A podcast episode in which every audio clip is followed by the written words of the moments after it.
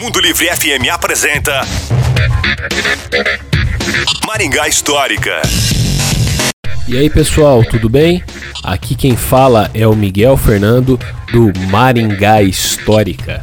Você sabia que ali na frente da Avenida Getúlio Vargas, esquina com a Avenida Brasil, tínhamos dois portais que simbolizavam a entrada e a saída da cidade de Maringá?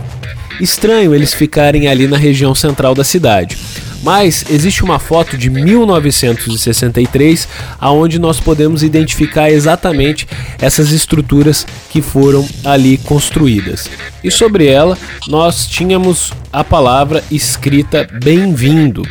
E tínhamos também os brasões, tanto do Paraná quanto o brasão provisório de Maringá, porque ainda não existia o que foi estruturado e oficializado pelo desenhista gráfico Reinaldo Costa, que venceria pouco tempo depois um concurso municipal com essa finalidade. Não há registros oficiais de por quanto tempo tenha ficado em pé essa estrutura que tinha um M bem estilizado no centro dos dois portais. Mas imagina-se que foi construída em 1963 para recepcionar os estudantes quando Maringá recebeu os Jogos Abertos do Paraná. Naquela época, o prefeito da cidade era João Paulino Vieira Filho. Se você quer saber mais sobre essa e outras histórias da nossa cidade, nos procure nas redes sociais.